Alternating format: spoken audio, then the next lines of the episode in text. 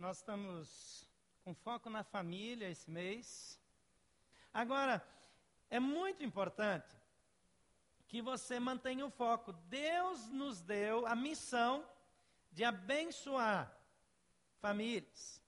Gálatas 6, 7 diz: Não se deixem enganar de Deus, não se zomba, pois o que o homem semear, isso também ceifará. Vamos ler isso juntos?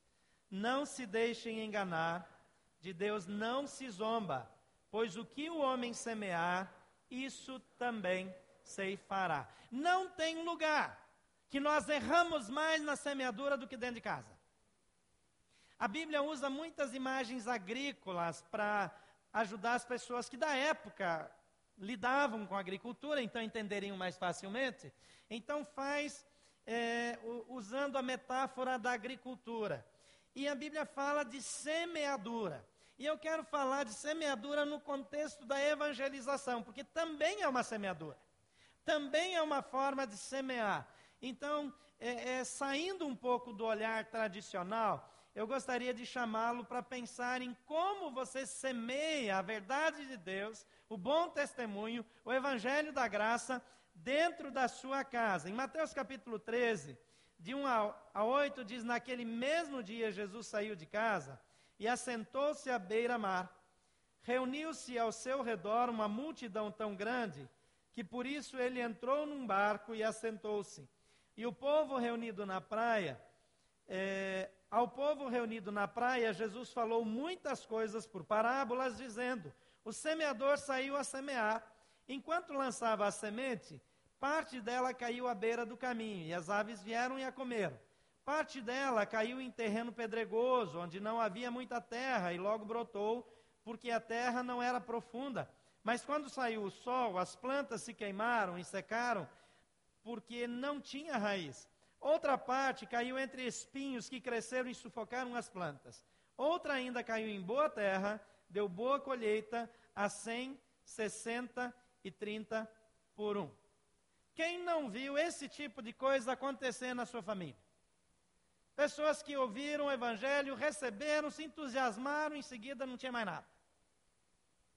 Gente que foi semeado o evangelho, foi falado, falado, mas nunca deu nada. As aves vieram e comeram a semente. Mas alguns, felizmente, também foram aquela terra boa. E a semente cresceu e deu fruto. Versículo 18 a 30 continua dizendo: Portanto, ouçam o que significa a parábola do semeador. Quando alguém ouve a mensagem do reino e não a entende, o maligno vem e lhe arranca o que foi semeado em seu coração. Esse é o que foi semeado à beira do caminho. Quanto ao que foi semeado em terreno pedregoso, é aquele que ouve a palavra e logo a recebe com alegria. Todavia, visto que não tem raiz em si mesmo, permanece pouco tempo. Quando surge alguma tribulação ou perseguição por causa da palavra, logo a abandona. Quanto ao que foi semeado entre os espinhos, esse é aquele que ouve a palavra, mas a preocupação desta vida e o engano das riquezas a sufoca, tornando-a infrutífera. E finalmente, o que foi semeado em boa terra é aquele que ouve a palavra e a entende, e dá uma colheita de 100, 60 e 30 por um. Jesus lhes contou essa outra parábola, dizendo: O reino dos céus é como um homem que semeou boa semente em seu campo. Mas quando, mas enquanto todos dormiam, veio o seu inimigo e semeou joio no meio do trigo e se foi. Quando o trigo brotou e formou espigas, o joio também apareceu. Os servos do dono do campo dirigiram-se a ele e disseram: O Senhor não semeou boa semente em seu campo? Então de onde veio o joio? Um inimigo fez isso. Respondeu ele. Os servos lhe perguntaram: O Senhor quer que o tiremos? E ele respondeu: Não, porque ao tirar o joio, vocês poderão arrancar com ele o trigo. Deixem que cresçam juntos até a colheita. Então direi aos encarregados da colheita: juntem primeiro o joio, amarrem-no em feixes para ser queimado, depois juntem o trigo e guardem-no no seu celeiro. Vamos orar mais uma vez. Pai, abençoa a tua palavra e que ela possa produzir a cem por um em nossas vidas, para que o teu nome seja glorificado e que nossas famílias possam ser alcançadas para Jesus. Em nome de Jesus, amém. Algumas informações acerca da semeadura. Eu que venho da roça, consigo me dar bem é, com essa linguagem. Primeiro, o semeador ele tem autonomia para semear, ou seja, se você é um semeador da palavra, você decide quando vai semear. Só não semeia se não quer. O texto diz que o semeador saiu a semear enquanto lançava a semente, parte dela caiu na beira do caminho, etc, etc. Nós já lemos de 3 a 8. Perdão. O que ocorre aqui? Eu posso escolher onde eu vou semear. Esse semeador, ele lançou na beira do caminho, ele lançou em terreno pedregoso, ele lançou entre os espinhos, ele foi simplesmente lançando a semente. Ele foi espalhando a semente. Não é que isso tenha alguma coisa errada? O apóstolo Paulo fala para Timóteo que é para falar as coisas a tempo e fora de tempo. Quando é conveniente ou não. Mas eu quero dizer para você que o semeador ele tem o poder de analisar o solo. Ele vai ter mais resultado se ele lança a semente no solo que está preparado. Antes da semeadura, há um processo de preparação da terra. O nosso testemunho, a nossa maneira de viver, a maneira como nós nos portamos, como nós vivemos as verdades do Evangelho, pode ser a preparação do terreno para que a pessoa seja evangelizada. Quando nós pensamos em fazer um alto de Páscoa no futuro, para a cidade toda, para o DF, um negócio grande, com 40, 50 mil pessoas, elas vão aceitar Jesus ali? Algumas não, ou muitas não, algumas sim, outras não. Mas nós estamos começando a preparar o solo, o terreno. Quando você tem oportunidade de chamar a sua família para um aniversário, e aí você, como cristão, quer agradar eles, então você coloca lá bebida alcoólica à vontade, aí você coloca música não cristã, porque você quer agradar eles. Não é uma boa semeadora. Mas quando você usa essas oportunidades, e ali semeia a palavra, ali mostra uma família diferente, você está preparando a terra. O semeador tem autonomia, não precisa jogar deliberadamente no meio dos espinhos ou na estrada pode preparar o solo e semear de forma estratégica. A segunda coisa é que o semeador não tem controle sobre a germinação. Ele semeia, semeia boa semente, faz as escolhas certas, mas quem dá a germinação e o crescimento é Deus. Você não tem poder de converter a sua família. Algumas pessoas ficam frustradas. Ah, eu devo estar fazendo alguma coisa errada. Não. O semeador tem que semear direito. Fazer a coisa certa. Orar da maneira certa. Esperar em Deus. Depois que a semente está no solo, não adianta ir todo dia escavar para tirar a semente e ver se ela está brotando. Você vai acabar matando a planta. Tem gente que faz isso. Evangelizou, mas fica o tempo todo ali perturbando sendo inconveniente. E a pessoa já não aguenta mais. Quando você vem, ela sai. Quando você liga que vai chegar, ela diz: Mas eu tenho um compromisso. Morreu o, o, o meu vizinho. Eu estou com uma viagem para Istambul. Não é seu o controle sobre a germinação. Então, relaxe sobre isso. O seu papel é de semeador. Mateus 13, 3 a 8 diz que ele saiu para semear e aí lançou a semente, etc, etc. Mas quando germinou, algumas coisas aconteceram. Mas o texto termina dizendo que uma parte deu uma colheita muito boa. Germine e regue com oração. Não, semeie e regue com oração. E o resto é do Senhor. Terceira coisa, o semeador tem controle sobre a qualidade da semente. Quando a gente vai semear uma terra, a gente vai comprar semente. Você tem semente A, B, C, D. Tem todo tipo. Tem semente muito barata. Mas a semente mais barata não presta. Para cada 30 sementes que você lança, uma, duas germinam. Mas semente selecionada, de alta qualidade, você semeia a cada 100 grãos, 98 germina. Então você não tem poder sobre a germinação, mas tem poder sobre a qualidade da semeadura. Que tipo de semeadura você faz? Que tipo de testemunho você dá? De que maneira você evangeliza? Mateus 13, 27b diz: O Senhor não semeou boa semente em seu campo? Os funcionários dele perguntando. Diz, claro que sim. Eu escolhi semente boa. Isso não impede que o inimigo possa fazer alguma coisa, mas eu plantei semente boa. 2 Coríntios 9, 6 diz: Lembrem-se, aquele que semeia pouco, também colherá pouco.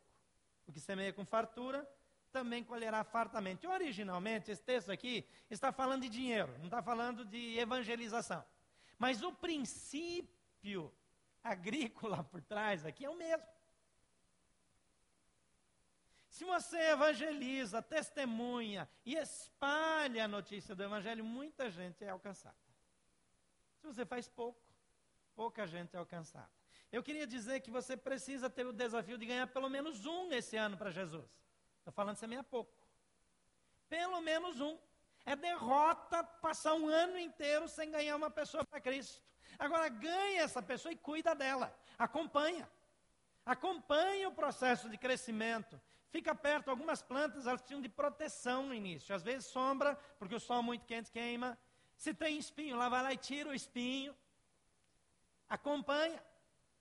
Um para Jesus. Se cada um dessa igreja ganhar um para Jesus esse ano, Ano que vem tem o dobro de salvos aqui. E cuidados, acompanhados. Não é assim. Botar no mundo não é paternidade responsável, é paternidade consciente.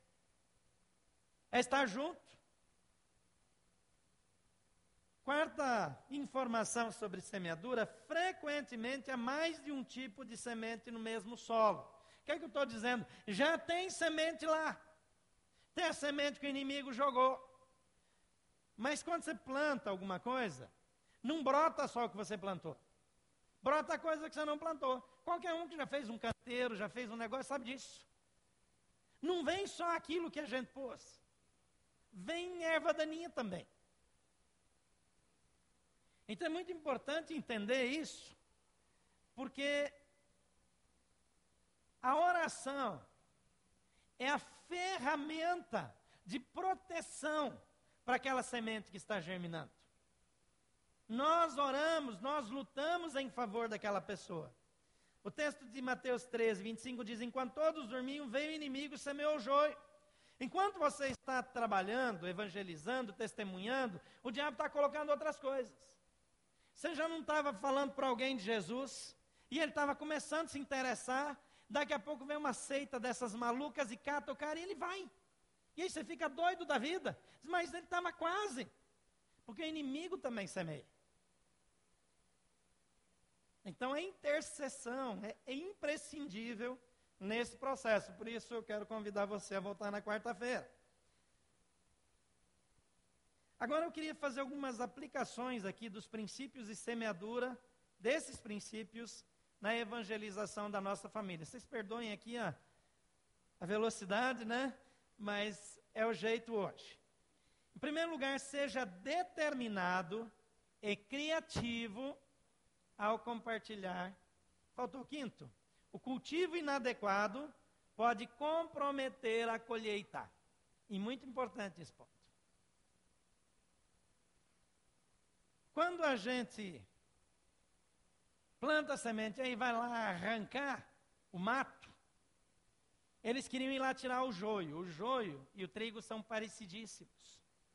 E aí você vai tentar tirar o joio, o pé do trigo vem também e morre.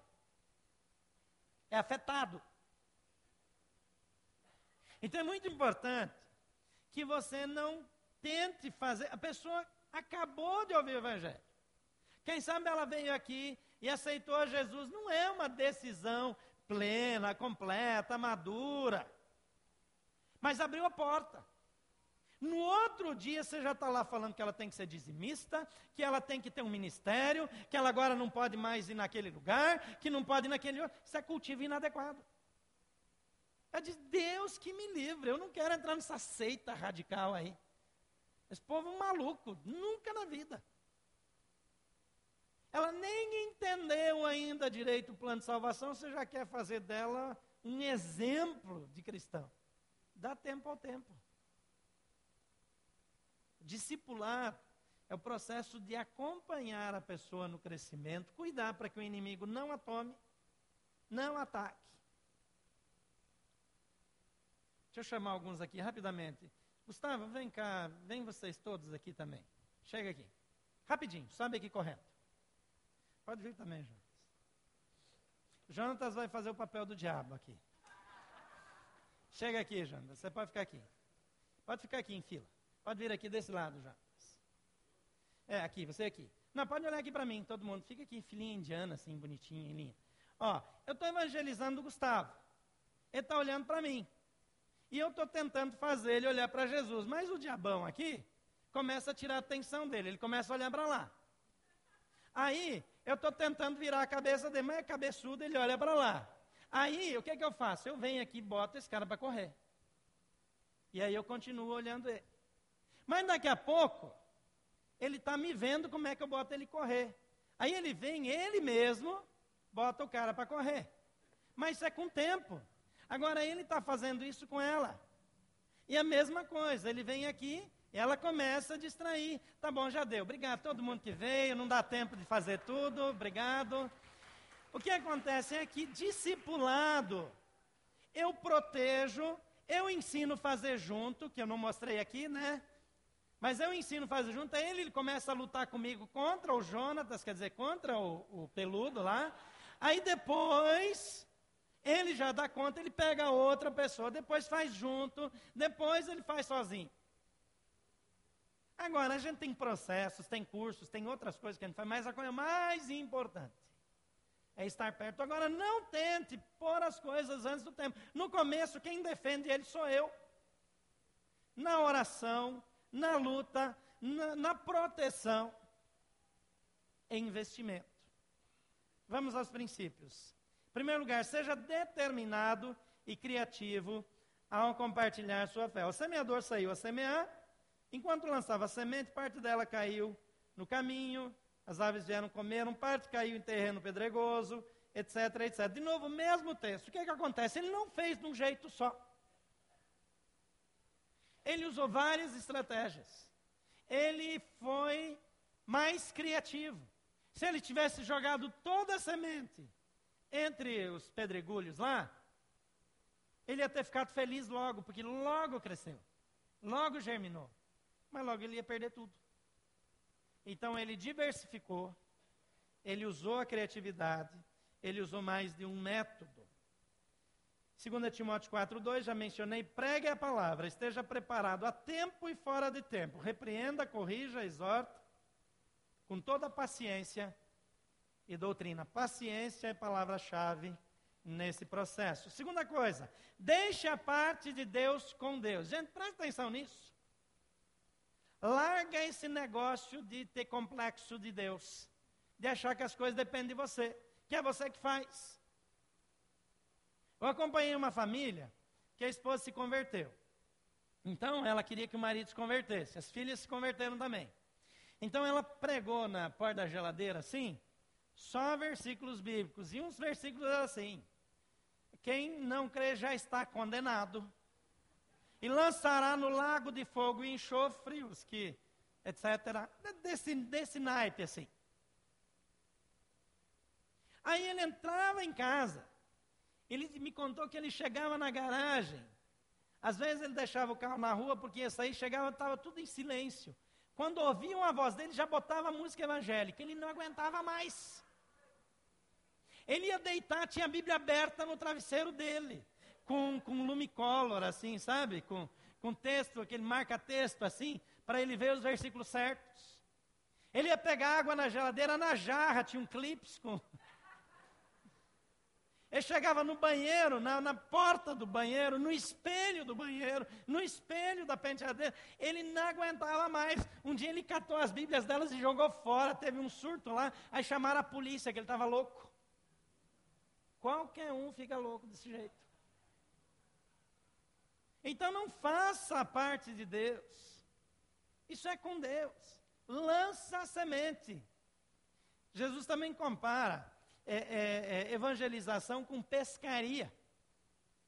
É muito interessante. Mas ele diz para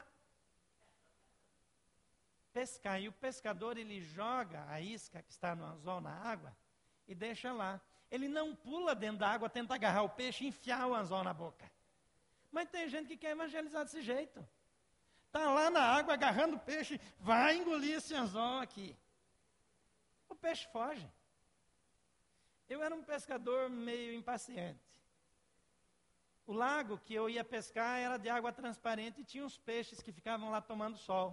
E eu botava o anzol na frente deles. Se eu botava muito perto, ele saía assim, ficava do ladinho. Ele não queria comer. Mas eu não entendia nada de pescaria. Daqui a pouco eu arrumei um porrete bem grande assim.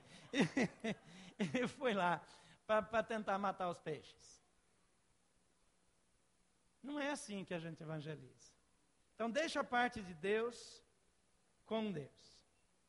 Em João 16, 18 diz: Quando ele vier, convencerá o mundo do pecado, da justiça e do juízo. Ele está falando do Espírito Santo, é ele que convence, não sou eu, não é você. Não são seus argumentos. Lança semente. 1 Coríntios 3, 5 e 7. A 7 diz, afinal de contas, quem é Apolo, quem é Paulo? apenas servos, por meio dos quais vocês vieram a crer. Conforme o mistério que o Senhor atribuiu a cada um. Eu plantei, Apolo regou, mas Deus é quem fez crescer. De modo que nem o que planta, nem o que rega são coisa alguma, mas unicamente é Deus que efetua o crescimento. Então, assimile isso na sua prática diária, principalmente dentro de casa. Ah, Paulo fala para a mulher que é casada com um homem não cristão: a mulher que se converteu, não é a que casou com o não cristão. A mulher que se converteu e o marido não, ele disse que é para ganhar o marido de boca fechada. É um negócio meio complicado. Mas é isso que a Bíblia diz. Silêncio. Ganha pelo bom testemunho. Terceira coisa, torne sua vida um exemplo a ser seguido. Em Tito 2,7 diz: Em tudo seja você mesmo um exemplo para eles, fazendo boas obras, em seu ensino mostre integridade e seriedade. Aí o camarada está evangelizando, o contador. Mas todo ano contrata um contador para maquiar a declaração de imposto de renda. Então, gente, bom testemunho, Mateus 5,16: Assim brilhe a luz de vocês diante dos homens, para que vejam suas boas obras e glorifiquem ao Pai de vocês que está nos céus. Em quarto lugar, identifique as ações do inimigo. O inimigo lá, ele jogou a semente na terra do outro. O Deus desta era cegou o entendimento dos descrentes para que não vejam a luz do Evangelho da glória de Cristo, que é a imagem de Deus. Gente, evangelização é batalha espiritual, não se iluda. Você está lutando contra as trevas, você está tirando gente das trevas e apontando para a luz. Quinto e último lugar, creia na intervenção sobrenatural de Deus. Está demorando? Ora mais. Espera testemunha, evangeliza. Da mesma forma, o Pai de vocês que está nos céus não quer que nenhum desses pequeninos se perca. Deus quer a salvação de todo homem. Deus quer. Talvez você não, talvez eu não, mas Deus quer. Mateus 7, 7 e 8 diz: Peçam-lhes e será dado, busquem e encontrarão, batam e a porta lhes será aberta, pois todo que pede recebe, o que busca encontra, e aquele que bate, a porta lhe será aberta. Revisa esse negócio com mais calma, merece mais atenção. Mas eu queria, antes de passarmos para a ceia, orar por sua família. Queria que você colocasse agora diante do Senhor as pessoas que você quer alcançar, as pessoas, familiares, amigos chegados, que não conhecem Jesus. E peça que o Espírito Santo mostre onde você está errando no processo, que talvez você esteja errando. É possível. É possível que você esteja fazendo a coisa do jeito errado. Então diga, Senhor, me mostra. Eu estou errando. Eu estou falhando. Eu não alcanço ninguém para Jesus porque tem alguma coisa que eu deveria fazer e não faço. Ou tem coisas que eu deveria deixar de fazer. Você é a chave, você é o instrumento, você é a pessoa que Deus quer usar. É você. O seu filho não tem que ser evangelizado pela professora da IBD. É você que tem que levar seu filho a Jesus. Seu pai, sua mãe, são sua responsabilidade. Seu cunhado, sua cunhada, são sua responsabilidade. Sua família para Jesus. Coloque os nomes deles diante do Senhor. Pai querido, estamos diante de Ti.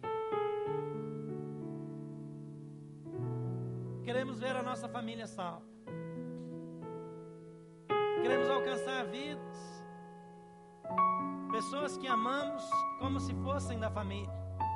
Pessoas que são nossos parentes. Pessoas que vivem perto de nós. Pessoas que estão longe de nós. Tua mão, Pai. Aqueles que o nosso testemunho não pode alcançar. Aqueles que estão muito distantes. Nos faz criativos. Pai, visita com teu poder. Coloca outros semeadores. Assim também nos usa para ser semeador na vida dos familiares de outros que estão longe, mas que esses familiares estão perto de nós. Para que dessa maneira muitas pessoas sejam alcançadas. Toma as nossas vidas. Começa uma revolução em nosso meio. Perdoa a nossa acomodação, aquela, aquele conceito que nós nos conformamos é, é, é, com a situação dos nossos queridos. Desperta em nós algo novo para mudarmos a história e sermos instrumento do Senhor. Em nome de Jesus. Hoje à noite é a oportunidade de você trazê-los. Convide, semeie. É com Deus. Deus abençoe.